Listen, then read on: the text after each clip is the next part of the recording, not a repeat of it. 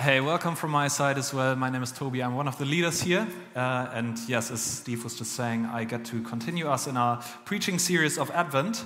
Um, so, frightening, third of Advent today. So, half, well, frightening, I don't know if that's the right word. But um, half, what I wanted to say is uh, half of uh, Advent is already past. So, Christmas is coming up um, quickly now. And so, that's also going to be the time of the year uh, of Glühwein obviously presents, uh, Christmas trees, uh, and Christmas movies. Right? Anyone enjoy Christmas movies? Do you like it? Yes, great. Okay, suggestions? Uh, favorite Christmas movie? The Godfather. Die Hard. Go Godfather. Is Godfather a Christmas movie? Oh, anyway. So, others? Elf, yeah, Elf. The Holiday. Love Actually, okay. Great, man, you guys are going mad. The German service was like quite. Well, anyway, um, maybe we're, we're not having so many good Christmas movies. I don't know. Dinner for one. Dinner for one. Yeah, that's. No, no. Okay. Anyway, um, so I brought uh, a, film with me. Not that we're going to watch it today, um, and it's probably also not going to be on your list of favorite Christmas movies. It's this one here. Um, it's Santa Claus defeats the Martians. Anyone know this?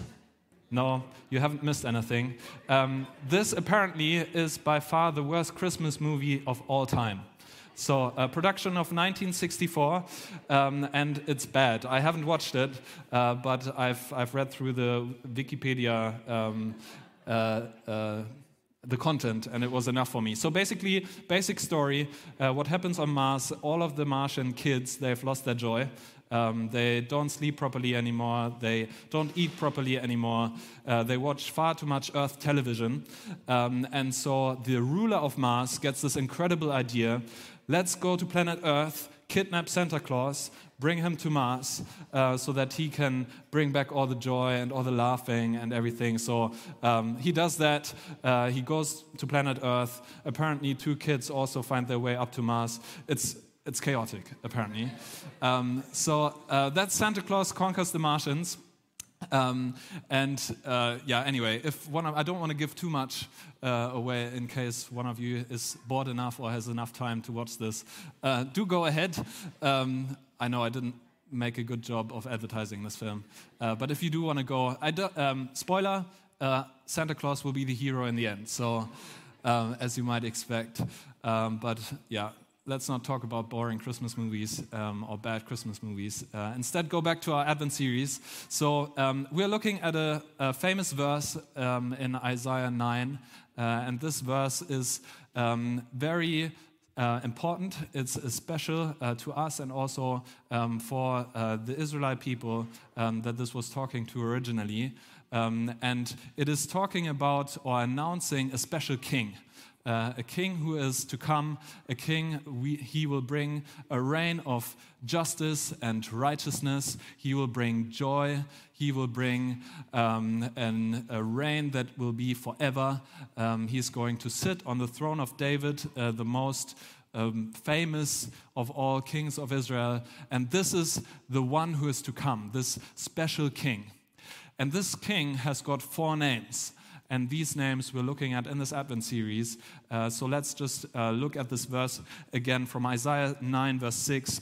It says here, For a child is born to us, a son is given to us. The government will rest on his shoulders, and he will be called Wonderful Counselor, Mighty God, Everlasting Father, Prince of Peace. So, two weeks ago, we looked at the first title of this king, um, the first name. That's the wonderful counselor. And today we're going to uh, talk about the mighty God, the second name that this coming king is going to have. And we want to look at this in three parts. I want to talk about three things that make this coming king special. Three things about him uh, that make him um, a glorious and a good king. And the first one is um, the king's character. That's what makes him special. Let's look at this um, verses, uh, these verses here again. What do we learn about this coming king? The first one is he is human. That's a very basic observation, I know, but it'll become uh, clear why this is important. So he is human, uh, so he has he's born. A child is born to us. So humans are born. So he's got a mother, he's got a father. He is human. That's the first of the characteristics this king will carry. The second one is he is God. That's our topic for today. Mighty God. That's one of his names that he's going to carry. He is God. And the, um, the word that is used here by Isaiah, by the prophet who wrote these verses, is unmistakable. So Isaiah means God. He doesn't mean someone godlike. He isn't exaggerating or he's that's not a particularly good human or something. He means God. That's the word that he uses here. This king will be God. It's not an exaggeration, it's not a metaphor. No, he means God. So this is a God who is born, right? A, son is given. Christmas, Jesus Christ, the only one who was ever God and human in him, both at the same time. Just think about this. Jesus was the only person who ever existed before their birth. Interesting, interesting isn't it? So, um, this is him. Uh, he is God. He always was um, and he always will be. So this king is human, and this king is God. And the third characteristic is he is mighty. His name will be Mighty God. He will be strong. Strong, not in the sense that maybe a, a child will look at his father and say, my, my dad is strong, he's got a lot of muscles, and he can throw me in the air and hopefully um, uh, carry me again uh, when I come down. Um, so he's, uh, he he's strong, um, in a different sense. Not like a child would look at his father, but this word is usually used in a military context. Um, so it means um, David, for example, this king that we already talked about, this famous king of Israel, um, when it is about his fighting skills, they were mighty, they were strong. Or this army that David goes and leads into battle, this army is strong, they are mighty. Or some of you might be familiar with, uh, with these verses from uh, Psalm 24, uh, where it says, um, Lift up you, uh, your heads, you ancient gates, um, to the King of glory. Who is this King of glory? It's the Lord strong and mighty. The Lord mighty in battle. This is the name of the Messiah. He will be mighty in battle. He will be mighty. And so we shouldn't be surprised that Jesus was misunderstood the Jews at the time of Jesus, they were expecting a mighty Messiah, someone who would be strong in battle, someone who would deliver them from the oppressions uh, of the Romans. Israel at that time was oppressed by uh, Roman captivity, um, and they were um, under Roman rule. And so when they were thinking and hoping for this Messiah, they were hoping for this, this victorious king who would free them, break the oppression of the Romans. And here Jesus comes, um, and he is greeted also as this Messiah.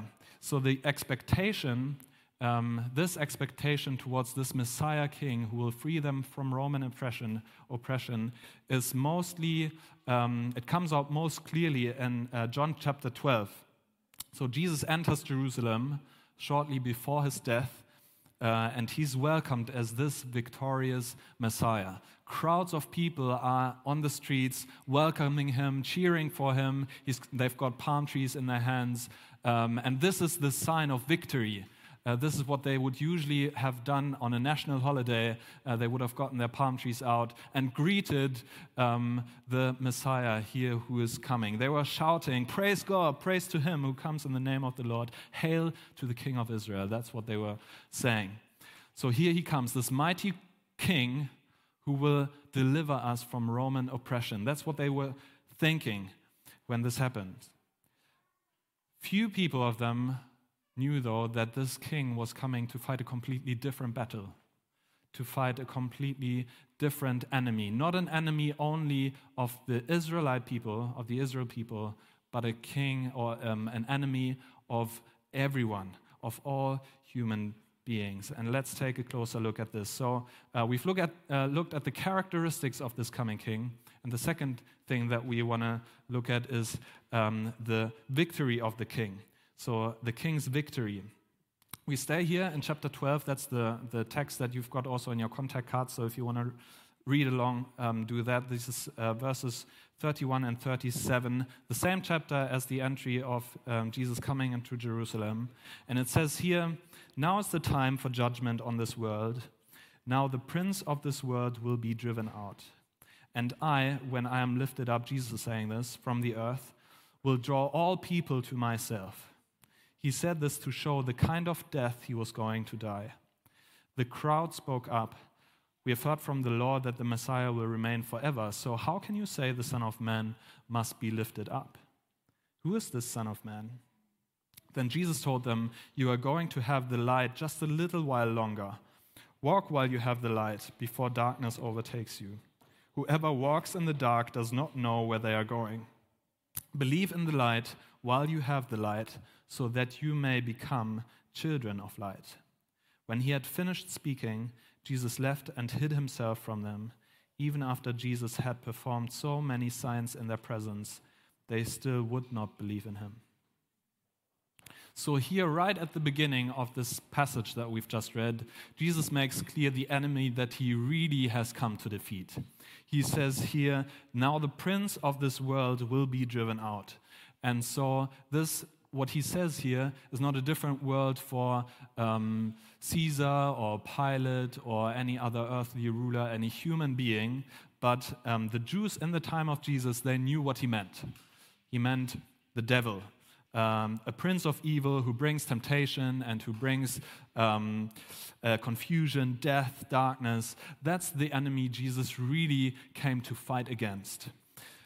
But we mustn't um, imagine this fight uh, like High Noon in a Western movie, kind of both, um, both people come um, at a duel and uh, they kind of try and make this a fight just to see whoever will be um, the, um, the, the, the, stronger one out of them. Uh, it's not a battle out of two uh, people who are kind of at equal strength. No, the place and the outcome of this fight is clear from the start. Let's look at this, uh, let this. Now the prince of this world will be driven out. And I, when I am lifted up from the earth on the cross, Jesus says, will be will draw all people to myself. So the place of the battle is clear. It'll be the cross. And the outcome of this will also be clear.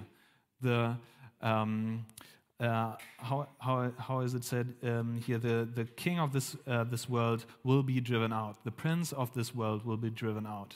So it's not, oh, hopefully everything goes well here. Um, and it's a bit like a, um, hopefully everything goes right. No, the outcome is clear. I will draw all people to myself, Jesus says.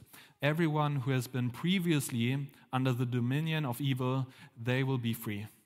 I will draw everyone to myself. People who have been in darkness, people who have been lost, they will come to myself. I will draw everyone to myself. People who are lost in sin in darkness, I will draw all men to myself. So the prince of this world is about to be overthrown. That's what Jesus says. His dominion lost, and he will be driven out by Jesus. Jesus, mighty God, mighty in battle against darkness. So, how exactly is this going to work? Uh, we have a hint here in Colossians 2, verse 14 to 15. He canceled the record of the charges against us and took it away by nailing it to the cross. In this way, he disarmed the spiritual rulers and authorities. He shamed them publicly by his victory over them on the cross. So he has won. Jesus won. That's the triumph. On the cross, this is victory. The charge that stood against you and me, it's dropped. God has forgiven us. We are free, and the devil is empty handed. He hasn't got anything in his hands anymore because everything that he used before God to condemn us and to uh, separate it from us, it's torn away. It's, it's torn into pieces. This cancel, uh, this record of charges is cancelled. And not only that he died, he rose again on the third day to, um, to testify that he really spoke the truth. He didn't remain dead the resurrection confirms that he really says, uh, he really is who he says he is. He really has won. Fully human, fully God, fully powerful and mighty. That's who he claims to be, and that's what he also is. Romans 1, verse 4, he says it here He was shown to be the Son of God when he was raised from the dead by the power of the Holy Spirit. He was shown to be the Son of God. So, um, this is the proof that he really is the Son of God. This, this is him. And this victory that Jesus has won on the cross, it has got um, consequences. It's got consequences for us, um, and it's wonderful con- uh, consequences. And two of them uh, I just want to look at uh, briefly with you. The first consequence of Jesus' victory on the cross is that you don't have to accept accusation. So, okay, the devil is already defeated, uh, but he's also still attacking, as many of us know from own experience. Um, so, maybe you can imagine it a bit like football. Um, so just imagine the winning team is way ahead, let's say um, 8 0 or I don't know, um, 93rd minute, uh, we're already in extra time, um, and uh, we're just basically waiting for the final whistle. Um, and uh, the victory is definitely theirs. There's, there's no, it will be theirs. Um, but until the final whistle, the enemy is still attacking. So he will still foul, he will still do everything uh, to take people out. He tackles, injures, uh, insults, manipulates, deceives, all of that until the final whistle. So the victory is already safe, um, but still there is attack. One of the main things um, he does is to accuse us. Maybe you know these thoughts. You claim to be a son or a daughter of God. How can you do that still? You're sure you belong to God. How could you have done this? Man, you should feel bad for this. Someone like you wants to call himself a Christian, and all of these thoughts that come and enter into our mind. When I was little, um, there was a, a, a, Disney show, a series called uh, Recess. Um, maybe you, you, know this, uh, some of you know this. Um, and there is a character that really does uh, remind me a little bit of the, um, of the devil, and his name is Randall. Um, so this is him. Um, so Randall, he is the most unpopular pupil in the school, um, and that's got a, a, there's a certain reason for it. Randall, what he does, uh, he, he's sneaking around the school and um, through the through the playground, always waiting for someone to do something wrong. And no matter how unimportant it is, he would write it down on his notepad and run to Mrs. Finster, um, his teacher, um, and just report. So he's called Randall the Snitch. Um, and that's, that's the character here. Uh, so he, he reminds me a bit of uh, what the devil does. So constantly this notepad, um, waiting for someone to do something wrong and then uh, to accuse us. And so uh, that's what he does. Um, and it's at the same time, um, he's, he's wanting us to feel bad, believe lies about ourselves, lose our joy, um, and things like this. So let's remember, as children of God, we don't have to have this anymore right? Um, as children of God, uh, we can confess, confess our sin, our guilt to God, and we can be sure that He will not use this against us anymore. Uh, because this notepad we remember is it's on the cross. Uh, it's been uh, ripped apart on the cross, and we are free. The charges dropped against us, um, or, or, the charges against us were dropped. Sometimes, though, um, we can pick up this notepad again or try and put this, these pieces back together um, and just try and feel bad about it. And that's quite unwise. So it's, that would be like giving um, the devil his armor, his arm, uh, his weapon back. So Jesus worked hard to get this weapon out of his hand. And if we pick this up again uh, and still feel bad for things in the past, that's kind of like giving him the devil the armor uh, or the weapon back. And so let's, let's not do that. Let's not be unwise, but stand firm in the grace of God. So that's what um, the Bible says. It invites us, the Bible, to stand firm in the grace of God, meaning that we know what it is to uh, be loved by God, uh, that God has forgiven us, and to claim forgiveness for ourselves as well. We know we've got a right. As sons and daughters of God, we know He will forgive us. We can claim forgiveness for ourselves. And the grace that forgives is also the grace that empowers us to change. Um, so that we don't have to make the same mistakes all the time again. Um, so this grace is powerful. It forgives and empowers. Romans 8, verse 1, to 2, uh, 1 and 2, famous verses. Uh, so now there's no condemnation for those who belong to Christ Jesus. And because you belong to him, the power of the life giving Spirit has freed you from the power of sin that leads to death. So, this is the first consequence. Uh, we don't have to um, have accusation against us anymore. That's the first thing this victory uh, that Jesus has won for us means for us. The second thing is you don't have to fear death.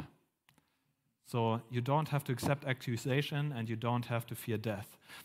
Death is one of the few things that we still don't like to talk about in public, right? Uh, we still like to push this away, not deal with it too much. Um, so maybe one of the last taboos um, that we just don't like to face. It makes us nervous not to know what comes after death. Um, it makes us nervous that there's something out of our control, um, and so we'd rather not deal with it too much. And um, yeah, the unpleasant truth, though, is uh, that everyone here in this room, also in the live stream, um, will die one day. Right? Until um, or Jesus comes back before that. Um, but everyone, you will die, I will die. Right? That's unpleasant, but also true. What will we do? What will you do when you die, when your heart stops beating, when uh, you will close your eyes and you die? What's going to happen then? If this thought scares you, take a look um, at this verse with me. I pray that this would give you hope and comfort um, and also take away your fears. This is um, Hebrews 2, verses 14 to 15. Um, it says here, Because God's children are human beings, made of flesh and blood, the Son also became flesh and blood. For only as a human being could he die, and only by dying could he break the power of the devil, who had power over death. Only in this way could he set free all who have lived their lives as slaves to the fear of dying. Isn't this incredible news? He, he freed everyone, or he, um, this way, he could free all who have lived their lives as slaves to the fear of dying. So you no longer have to be afraid of dying. Jesus came to free you from it so that you don't have to be um, uh, longer a slave of dying or of the fear of dying, rather. So um, look at the tense here. The devil used to have power over death, he now no longer has it. Right? The devil used to have this power. Death still exists, but it's lost its sting, its finality. Right? It's lost. The day will come, uh, even when the death will be completely defeated, where he isn't going to be there anymore, where King Jesus the second time will come and will have a reign where there is um, eternity. There is no more death, no more fear, no more tears anymore. Everything of this will go, will not be anymore. And this is what we also remember in Advent, right? The first coming of Jesus, but also the second coming of Jesus, where his reign will be completed, where all of these things that um, give us such a hard time, um, they are not there anymore. So um, until then, until the second coming of Jesus, we will still die, but we will also rise with Jesus. This is 2 Corinthians 4, verse 14. We know that God who raised the Lord Jesus will also raise us with Jesus. Or that we could more understand what that means, and um, that this would be, uh, that our lives would be filled with this hope um, and not being um, slaves again of the fear of dying. Because when we don't have to fear death anymore, what else is there to fear still? Right? So, um, we've looked at the king's character. He's human, he's God, and he's mighty. We looked at the king's victory and what that means for us that you, uh, we don't have to accept accusation and don't have to fear death anymore. And the third one is not only that we want to uh, don't have to be slaves of the fear of dying, but also how will we live now? And that's um, the call of the king, the king's call. So now that Jesus has triumphed on the cross, how do we live in the remaining minutes of the game? Right, the victory is sure, um, but still the final whistle hasn't blown. So how are we going to uh, to live now? Um, with the victory already there, uh, but the game is not over yet. Let's look at our text again. Uh, Jesus calls us to follow him into the light. Uh, that's in uh, verses 34 and 36. Then Jesus told them, You are going to have the light just a little while longer. Walk while you have the light before darkness overtakes you. Whoever walks in the dark does not know where they are going. Believe in the light while you have the light, so that you may become children of light. When he had finished speaking, Jesus left and hid himself from them. So, what Jesus says here had an immediate um, meaning for the people that were listening, uh, but also it's got um, a meaning for us today. So, we should listen very carefully as well. So, let's look first at what it mean, meant for the people who were there when he said it.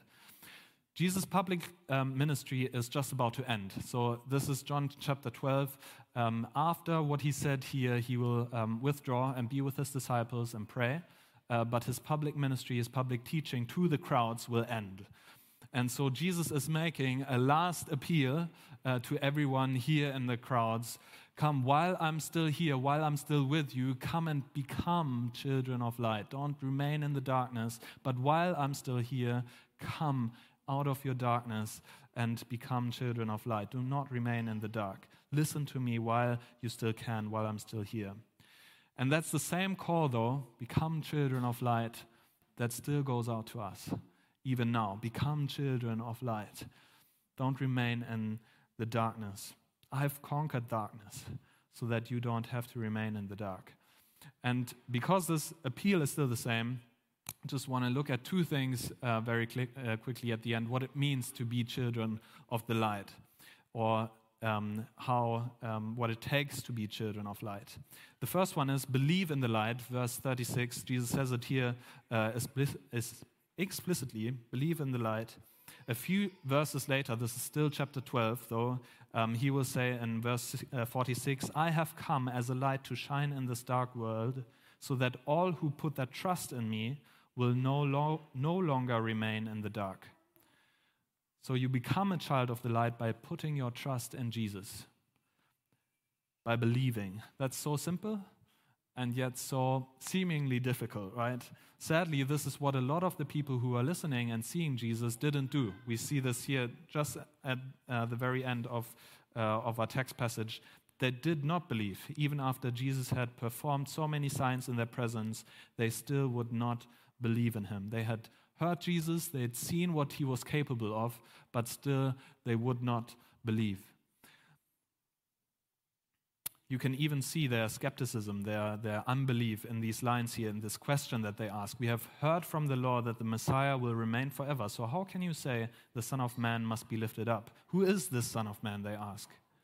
So these people that been they were there when Jesus was uh, entering Jerusalem. That's just happening a few verses late, uh, earlier. So they'd probably maybe even been waving there, shouting "Hail to the King of Israel," um, but thinking he was going to set them free from Roman oppression. So when he starts talking about his own death, this guy couldn't then be the same one who is going to put up an eternal reign, right? How is going? He he is going to die, but his reign is going to uh, be eternal. How the, that's not the guy they were thinking. So how how is this uh, going to to get together? Their um, their understanding of the Messiah wasn't compatible with what they saw in Jesus. So they didn't like what he was saying. Their own expectations got in the way. And that's very similar to what can happen to us, right? I, so I just want to ask you as well how is, where, how, what do you do about your questions? How about you? Are you open to the fact that Jesus really is who he claims to be? Have you ever considered that what he is saying is actually true? Or is there some things that he has said uh, that you just don't like? And your view of how a Messiah should look like or how a Savior should look like is just not compatible with what you see in Jesus. Jesus and what I think of who he should be, that doesn't match up. So, have you ever considered Jesus, the one who he says he is, and what the scriptures say about him is actually true? Or have you just said, uh, no, if he says this, that's not the guy? Jesus says, Come and listen. Come and explore me. Come and look if I'm not really the true Savior, the one who I claim to be. Come and search the scriptures. Come and speak to people. Come, come and search me. Don't make up your mind before giving this a chance. So, believe in the light is the one thing, live in the light is the other. Verse 35. Um, when I was a kid, I loved to play hide and seek in the dark. Uh, maybe some of you did as well, uh, or I'm the only weirdo, I don't know. Uh, no, that's uh, quite a lot of children do this. Um, so we, um, we would have uh, closed or um, shut out the light, put the light switch off. Um, someone would go out either in a room or in a house, depending on how many we were. And then this person would go and obviously try and find all the others uh, who were hiding in the dark. And so um, that's the same thing that Jesus is talking about here. You do have, it's fun. You do just have to make sure that you don't bump your head or destroy something or don't get hurt because you just can't see anything. Um, and that's, that's what Jesus is saying here. If you live in darkness, you can't see where you're going. And sometimes, though, we have learned also in church, maybe particularly in church, um, to play a spiritual hide and seek um, in the darkness game. Right? So there's things in our lives that are hard for us, uh, that we find difficult, that might be sin, might be just personal issues, uh, things that we're not so proud of. And uh, we are, um, we're just afraid what comes out if we bring this up into the light. Because what happens uh, when someone knows about this? What will they think? Their picture or their image of me, it will change, right? So, um, what will they think? They will probably don't love me anymore. I probably can't be part of this anymore if someone really knows what is going on. If someone really knows who I am or what I've done or what I'm going through, I'm probably they will treat me differently. That's a lot of the thoughts that can come our way. So we choose not to risk it. We choose uh, not to risk our image or our reputation, but rather put these things in the darkness than having them out in the light um, and risk that someone else um, would look down on us or that we can't be part of this anymore or whatever. Uh, just want to share a verse with you. Uh, this is 1 John uh, 1 7. It says here, But if we are living in the light, as God is in the light, then we have fellowship with each other, and the blood of Jesus, his Son, cleanses us from all sin. It's interesting, isn't it? So, when we are living in the light as God is in the light, it could say we have got fellowship with Jesus, but it doesn't say that. When we are in the light as God is in the light, we will have fellowship with each other. Okay, so that's the invite for us that we can be in the light together and have fellowship together in the light because we have learned to speak forgiveness to each other. We know that we're not perfect, and all of us, we've got our darknesses, and not be too shocked about this. Uh, the blood of Jesus, his son, cleanses us from all sin. Hey, King Jesus, he has conquered the darkness for us so that we together in community can have fellowship in the light that we don't have to stay in darkness. And this, of course, includes A, that you're part of community, right? So that you have people to have fellowship in the light with. So this had to be there in there somewhere. So become part of a small group, be part of community um, because it does you good. You can be in the light together and don't have to stay in the darkness just all by yourself.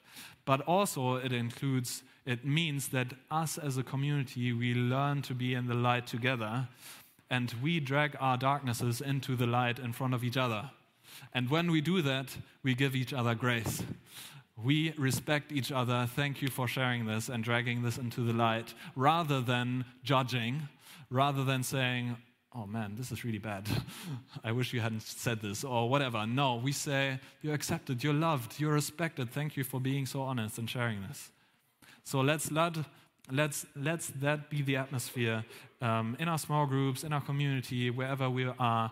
Um, let's respect each other when someone talks about something hard um, and puts something out into, into the light. Let's respect that person and not judge. So, um, what are those things in your life? Um, those darknesses? Uh, that's the question I want to end with. don't know what your darkness looks like today. This might be a physical, um, physical issue, um, mental health. This might be uh, loneliness, doubt, sorrows, uh, hopelessness, sadness, sin. Darkness in our life can be um, can look very different and still be dark. So whatever it is, Jesus has come to bring light. Jesus has come um, to call you out of darkness so that you can be in the light. The mighty God, He became weak in a child, uh, was born in darkness, in the dirt of the world. He was uh, put to shame on a cross, rised up on the third day, so to defeat darkness and the prince of this world. So that's what He's done for us. He's risen to disarm the darkness. In Isaiah 9, it says, The people who walk in darkness will see a great light. For those who live in a land of deep darkness, a light will shine. So, some of you today, um, you need to hear this invitation that I want to extend to you in the name of Jesus. Come out of your, uh, out of your darkness. In the name of Jesus, don't stay there, but come into the light. Become children of light light. This applies to the things that you can control, uh, you can influence yourself. For the darkness, you can leave behind. If there is something now that comes into your mind that you think, oh, I can leave this, this is dark, I want to turn around, leave this and step into the light. Do it. Trust God. He is there to make you free, not to condemn you, not to judge you, but to, to lift the burden of you. So, in the name of Jesus, come out of your darkness, come into the light. For others of you, you need to hear the truth um, that Jesus comes to you. This applies to the darkness that you can't just influence yourself. There's things out of our control. And just reminded, be reminded that Jesus comes to you into your darkness. Maybe you've become bitter, or maybe you've been uh, having the thought, oh, Jesus doesn't really care, he's gone. There's a phrase, the dark night of the soul. Um, maybe some of you have heard this, and some of our um, of our um, life circumstances, they can just feel like that, the dark night, and we can feel very lost and think that God doesn't care. He does. So just be reminded of this truth. Jesus has stepped into darkness to make you um, a child of light. Just rem- be reminded of that. Invite him to come into your darkness. So come find hope in the king's character. He knows what it is to live as a human being. He's God, he's mighty. Find hope in the king's victory. He has defeated the enemy so that you no longer need to accept to be accused. You no longer need to fear death. And in the king's call, believe in the light, live in the light. Let's pray together. Father, I thank you so much for sending Jesus as the light into the darkness. Thank you that this is the reason why we even have hope. If we were just by ourselves, uh, we would not um, know uh, how to escape darkness. But you have come into the darkness to bring your light. And I thank you for it. I thank you um, that this is you. And for everyone here um, who has got some darkness to leave, just pray for courage right now just want to pray for trust that you have better ways, better plans. Pray for everyone here to get some empowering grace uh, that they would know um, also how to turn around and know where to run to their Father. And I pray that you would be very present as they done it, as they do it. Pray also for um, everyone who, of us who is waiting in darkness, things in our lives that we just can't change just want to pray, even right now, by the power of the Holy Spirit, that you would draw very near again. Just pray that you would lift some faith levels um, in us, that we would know um, that you really are who you say you are mighty and powerful, mighty God who has conquered the darkness. Pray that this would be really real to us. And if this is you, um, maybe you just want to invite uh, Jesus back into uh, your life again, um, to come again into the darkness, whatever it might look like. Um, also, uh, as we um, as we sing now, uh, there's going to be the opportunity for you to go to the prayer team.